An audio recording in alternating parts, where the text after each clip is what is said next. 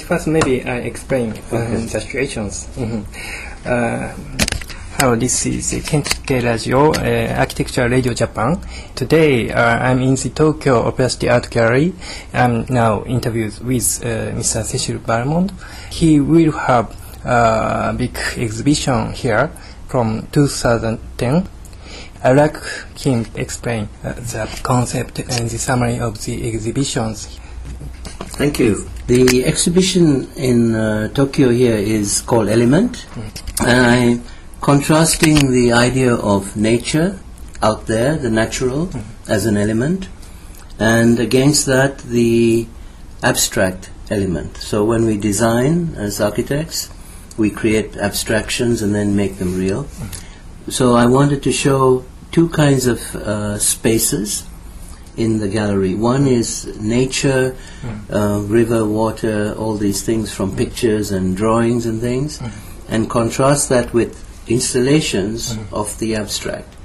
So it will be also, uh, I want to show the Japanese public what a fractal looks like because we talk about fractal a lot but we don't know what it means. Mm-hmm. You need to see it, mm-hmm. and I'm building a whole room like that so you can see it. Mm-hmm. And then, of course, there will be my work and projects and models.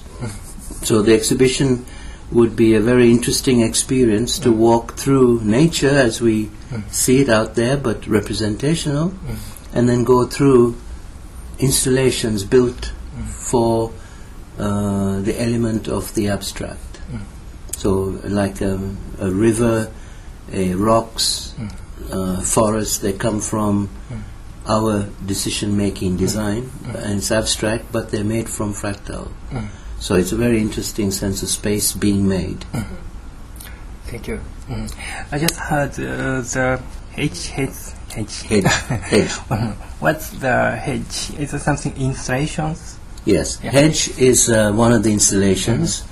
It's uh, a fractal piece, and the meaning of fractal is that it has a fractional dimension. So the room we're sitting in talking has the dimension three length, breadth, and height. And the floor we're walking on has the area two, dimension two. Hedge is between dimension 2 and dimension 3. Okay. So it's in between an area and a volume. And so it comes from a sponge, mm-hmm. and I make holes in it, mm-hmm. and then what's left mm-hmm. I make into chain and plate, aluminium. And the plate works in such a way that the chain stands up. So it's a very strange, surprising piece. It's not hung from the roof or anything, the chains stand up. I heard that uh, you are researching in the AGU, uh, Advanced uh, Geometry Unit, about the tiling and 3D tiling and Yeah. 3D. Correct. In the advanced geometry unit in uh, Arup, my uh, design group, I have uh, architects and engineers and scientists, and so it's a mixed discipline.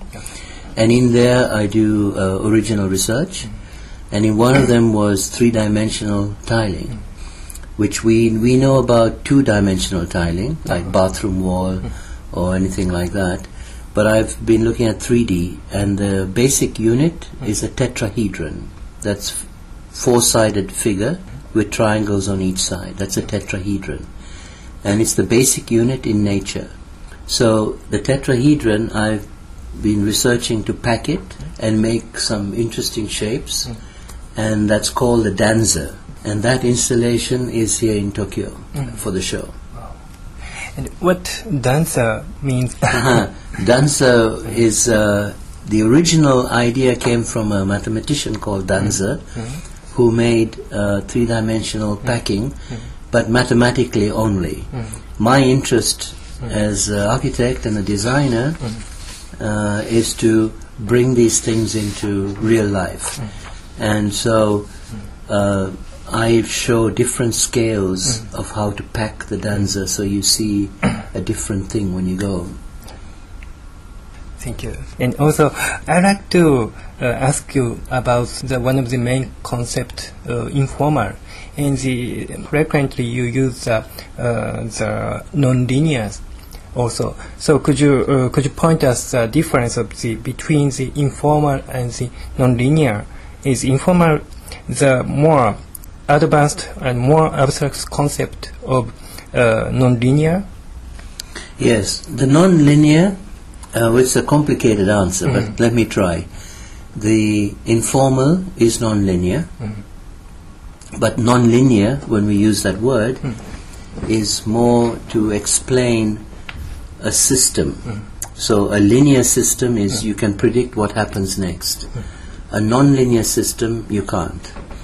And in the word non-linear in English, it's uh, more a description. Hmm. The informal, as I made the theory, hmm. is a classification hmm. of a design theory. So the informal, with its three classifications of local, juxtaposition, and hybrid. These three conditions are, when you put them together, non-linear condition, mm-hmm. but they classify mm-hmm. a whole range of design mm-hmm. and how nature works. In fact, at the bottom of any element, nature or the abstract design is informal. It's not classical theory anymore, it's informal theory. It's a rigorous idea, but three components, and mm-hmm. each one feeds back on the other. Mm-hmm. And that's why it's nonlinear. Mm-hmm. So it's richer uh-huh. concept. It's a classification as an idea, whereas the nonlinear is a description. Okay. Once more again, the juxtaposition and the hybrid and the local, A local. local. Local. So, like in music, the note you play on the piano is local. Hmm. It's one note. It's locality. Hmm. When you play, when you put one note against the other note, hmm. you get juxtaposition. In music, that gives rhythm. And when you allow them to mix Yeah. the notes, you get chords. So music, at its basic classification, is informal. Okay. It's got locality, it's got juxtaposition, mm-hmm. it's got hybridization. Mm-hmm. And if you analyze any art, mm-hmm. it's like that. So I bring this idea into architecture to create locality, then juxtaposition, which creates its own rhythm in architecture, and then hybrid conditions, which are wall floor conditions or a, uh, um, column beam positions that are hybrid. So, so you get a different sense of architecture being uh, compiled and not just put together with pieces. Uh-huh. Sorry, it would be the basic questions. Um, juxtaposition and the hybrid is uh, contradictory, no? Because um, if you have one item here and you have another item here, the locality they are juxtaposed. If they're far apart, mm-hmm. there's not much juxtaposition. Yeah. But if this condition runs and this condition is allowed to run, they interfere. Ah, when they come together, you get hybrid condition. yeah. So hybrid is mixing of two conditions. Okay. Before, in classical thinking, hybrid was seen as impure. Mm-hmm. Mm-hmm. It's something not to do. You, you kept everything separate. I'm allowing those conditions to come in together so that it's not an impure condition, it's a fundamental condition. Like the chord and harmony in music is fundamental to the music. Yeah. The hybrid condition is a fundamental condition. Very uh, interesting. Thank you. And the, I also would like to um, ask you about uh, the another words you sometimes use, the algorithm. Yes. Mhm. And the, I understand the algorithm is something, the rule, and the some, how to say, algorithm, difficult to Yeah, it's explain, a but, rule. mhm. And the, um, you collaborated with many architects, Mhm. and the, in case that uh, architects' decisions and the algorithm that you suppose Mhm. are different, how do you solute it. I well, if I have uh, my practice is uh, is uh, I collaborate with architects. Mm. I also do my own work. Mm. So if I'm collaborating, mm. um, I start from the beginning, so that it is not a a conflict. I am positioning and working on the building space myself with the architect, and only then I will conceive of an algorithm. But not every building has an algorithm. Sometimes you don't. You you use other techniques. If I'm working by myself, I will use an algorithm to make mm-hmm. interesting space. But uh, like when I worked with Ito-san, mm-hmm. I made the algorithm for the mm-hmm. Serpentine Pavilion, and then we both looked at it and then interpreted it with aluminium panel and glass. But the there was no conflict. The algorithm inspired Ito-san and me to to make the architecture translation from the algorithm. You make a translation to architecture using the glass and aluminium and the coffered ceiling. So if- it's never a conflict. The way I work is if I'm collaborating, I mm. work from the beginning mm. from a blank sheet of paper. Mm. Same with Koolhaas, uh, same with Alvaro Siza, same with uh, Daniel Libeskind. All the architects I worked with in the past, that is the way we work from the beginning together. Then there's no conflict. Thank you very much.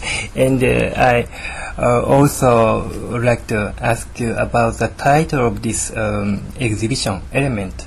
Maybe uh, you just uh, published uh, the book uh, which has same titles. I forgot when it was uh, 2000. the book, Yeah. uh, Element, the book came out uh, early last year, Okay. 2008, Ah, okay. in the January or something, February. So latest book. Yes, and uh, it it uh, conveys the idea of uh, the element as uh, yeah. So we're getting confused now. It was published late 2007, 2007. autumn, 2007. but didn't get distributed till January, February. So um, um, Nomura-san saw the book, and we were. She had invited me to come to Tokyo to make an exhibition as well, and we decided to maybe make a three-dimensional Mm. concept of the element. Um, not just what's in the book, but taking the idea of nature and abstract that is in element, but making it more three-dimensional Mhm. as an experience of space for the Tokyo exhibition. Thank you. Maybe Nomura-san, she's the curator of this exhibition. Uh, will you add some um, general information of this exhibition? in English. Yeah. Speaking Japanese. Okay, so this, uh, the exhibition element is um, starting from uh, mid-January i- in 2010, and um, so as um, Cecil has explained, um, this show um, shows that um, the the element of like nature in the, the first room, and then the second room is going to be very abstract. And say maybe it's not the right word, but mathematical, or it shows the No, Mm, not ma- not mathematical. You don't like them. You don't like mathematics? okay, then it's um, fractal or spatial, fractal space, Mm, Ah. mm, space, I think. architectural space Yes. being made Mm. through fractals. Um, what I regard in this exhibition, or what he um, sees, the nature, I think I always think that he has a special eyeglasses to see the na- nature. So Eyeglass. eyeglasses, yes. And um, so if so, the first room is uh, the nature he he or we ordinarily see with our eyes, and um, so if you gradually uh, go through and come to the next room, he has a completely different eyeglasses that see through the nature, the surface, and see the the um, beyond. inside. Yes. Mm. Thank you. And uh, how many projects you will show in these exhibitions? Uh, the, in the projects, um, uh, quite a few, um, about 20. I will just show some in the one of the big rooms, Mhm. like uh, uh, with videos Mm. and models, Yeah. so the so the architectural students can Mm. study Mhm. the work Yeah. in one room as well. So the this exhibition will be more how to say abstract and conceptual. Yes, conceptual exhibition Mm. with one room being the uh, illustrating the work Mm. um, and the theory behind the work, or Mm. me talking on a video about the Mm. work. Mm. There will also be a filming. Uh, there was a, a documentary on my work uh, with the critic Sanford Kwinter, and uh, Nomura-san is finding to show that. Film Mm. in certain days. Mm. We will show the film Mm. uh, because it's one hour film. So it's a long film, very serious film about my ideas. And uh, there will be also other videos of me talking about work and some, some small videos about the, the projects. Um, I'm very interested in that uh, you studied early Greek uh, mathematics Mm. Mm. When maybe you are 40s. Mm.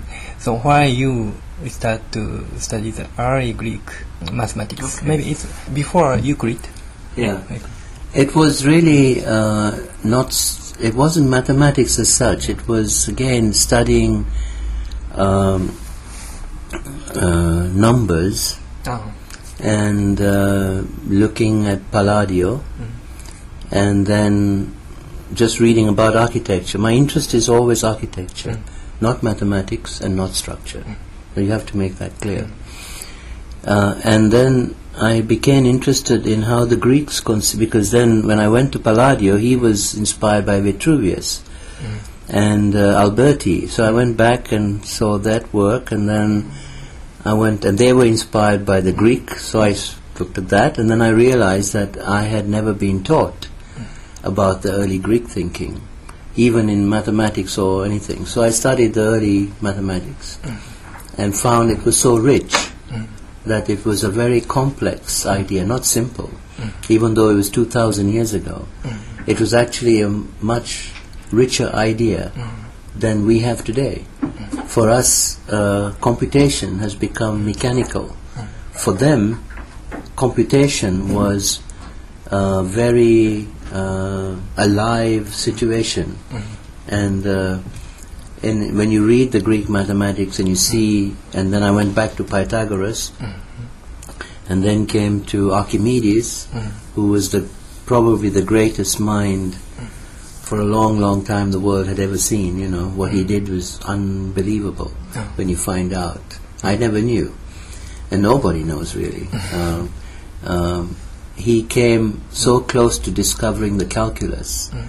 and it took what two thousand years later Newton, or thousand eight hundred years later Newton found it. But he was within one centimeter of finding it. So uh, it was really uh, um inspiring to see the human mind at work in subtle ways, in very lively ways, the thinking, harmonic ways, um, and not in just some simple linear way. And so that was an inspiring thing for me uh, to think about architecture and coming back again to our time, but then using the computer in a new kind of lively way and not in a mechanical way. So even if I use an algorithm, uh, it's uh, it's a complex but a, a live thing. It's not something mechanical. Because if you use any algorithm in architecture, you have to take the basic idea, hmm. then you have to extend the idea, and then you translate it into architecture. Okay. So there are three conditions. You hmm. have to get the basic abstract idea. Mm. Then by extending it, you create more differentiation, Mm. which architecture needs. Hmm. It can't be just a simple wall and a roof. It needs something more. And then the final translation after the extension comes from materials and texture. And then we make the architecture. So the studying the early Greek mathematics or Inspired effective- me. Ah, okay. Yeah, it, it, it was rich to, to realize that people 2,000 years ago Mm. were thinking in more rich ways than we do. Mm. That's, that was the, the shock. That, you know, you think we are more advanced because we are so far on. But I'm not so sure when you see how they were thinking. No. It was a very uh, extraordinary time. Plato, Aristotle, I mean, amazing time when the human mind was just inventing new concepts. Thank you. And also, I'd like to ask you about your originality because uh, you were born I'm in Asian. Colom- Yeah, Colombo, Sri Lanka. Yeah.